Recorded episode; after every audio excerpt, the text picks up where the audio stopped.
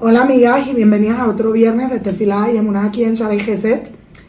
La parashá de esta semana nosotros tenemos la famosa historia de Bilam, que Balak lo mandó a maldecir al pueblo judío y Bilam habla, se le aparece Dios en medio de la noche y le dice, Bilam, solo si yo te digo, solo puedes ir si vas a decir lo que yo te voy a decir y que sepas que si haces algo lo contrario no te va a salir. Y sin embargo Bilam está todo decidido que él quiere ir y él va, ¿y qué pasa? Hashem, nosotros sabemos toda la historia de que le manda un ángel y su burrito ve el ángel y cada vez se desvía, se desvía, hasta que Dios le abre la boca al burro y el burro le empieza a decir, ¿qué haces? ¿Acaso no soy tu burro que nunca te he fallado? ¿Por qué me estás pegando? ¿Por qué me estás haciendo daño? Y todos sabemos cómo va la historia. Cuando la Torá nos presenta que se presentó un ángel frente al burro de Bilam, Rashi dice algo espectacular. Dice Rashi, Malach Arrahamim allá, era un ángel de misericordia. El burro vio un ángel con una espada en la mano y viene Rashi y nos dice, un ángel de misericordia. ¿Cómo? Debimos haber pensado que era un luchador, un guerrero. ¿Cómo así un ángel de misericordia? Y aquí viene la Torah y nos enseña una idea impresionante.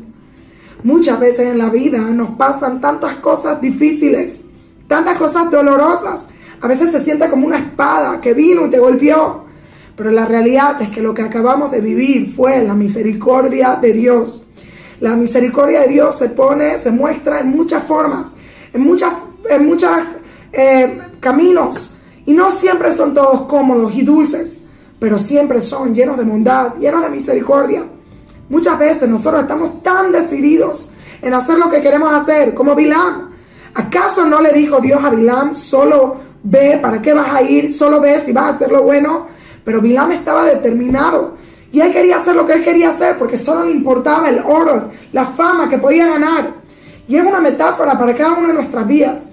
Tantas veces nosotros estamos tan determinados en hacer lo incorrecto que no leemos todas las señales que están al frente de nosotros y nos hacemos ciegos. Como dice mi mamá, estoy segura que la mamá de muchos de ustedes, no hay peor ciego que el que no quiere ver. Y muchas veces nos negamos a ver la realidad y nos negamos a ver cómo nos estamos haciendo daño a nosotros mismos. Pero Dios, que es tan bueno y tan misericordioso, nos pasa un alto. Pero muchas veces ese alto tiene que ver en una tiene que venir en una forma difícil y dolorosa, porque no estamos dispuestos a escuchar ninguna otra cosa. Y a veces nos preguntamos, ayer, ¿por qué nos mandas dolor? ¿Por qué nos mandas dificultades? Sin darnos cuenta que somos nosotros mismos los que pedimos ese dolor. Somos nosotros mismos los que decidimos que ese era el dolor que queríamos en nuestras vidas, porque no nos levantamos cuando las cosas estaban de mejor forma. Recuerdo que hace mucho tiempo fui madrijando un campamento. Íbamos a ir a Six Flags y me tocaba levantar a todas las niñas. Y bueno, obviamente yo no soy una persona tan nice, sí hice esto también por entretenimiento, pero espero que entiendan la idea. Y empiezo a levantar a las niñas y nadie se quiere levantar. Y bueno, hago más bulla, nadie se quiere levantar. Hago más bulla, nadie se quiere levantar. Hasta que, ¿qué hice? Agarré un balde de agua y mojé a todas las niñas. Y en ese momento todas se levantaron. ¿Qué pasó? ¿Qué pasó? ¿Qué pasó? Y bueno, les dije, bueno, niñas, arréglense ahora a ir a Six Flags. Ahora, otra vez, yo lo hice más por entretenimiento. Pero mi pregunta es, ¿acaso ellas necesitan ser mojadas? No podían haberse levantado cuando la alarma sonó en silencio, más alto, más alto, más alto. ¿Acaso no fueron ellas las que se buscaron que se mojaran? Yo iba a ir a Six Flags de todos modos. Las que se lo iban a perder eran ellas. Y eso es una lección de vida. Muchas veces Dios te tiene que mandar algo difícil, pero eso por su misericordia, por su bondad, porque no quiere que te lo pierdas. Pero que quede al tanto de que podías haberte despertado de una forma más amena, de una forma más dulce, pero no lo hiciste. Eso no fue Dios, eso fuimos nosotros.